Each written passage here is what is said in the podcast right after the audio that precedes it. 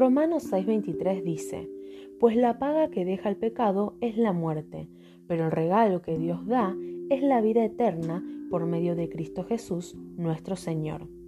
Antes de la llegada de Jesús, el pecado nos condenaba a muerte. Y te preguntarás, ¿qué es el pecado? ¿O a qué se refiere con la palabra muerte?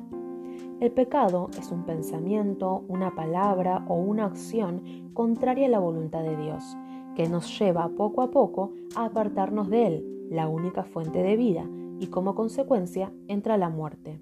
La muerte puede considerarse como el fin de la vida o la existencia, pero también puede darse en distintas áreas que no están relacionadas al cuerpo, como por ejemplo en las emociones, los sueños, los proyectos, la familia o las finanzas. Jesús en la cruz obtuvo la victoria sobre toda muerte y nos dio como regalo la promesa de una vida eterna a su lado.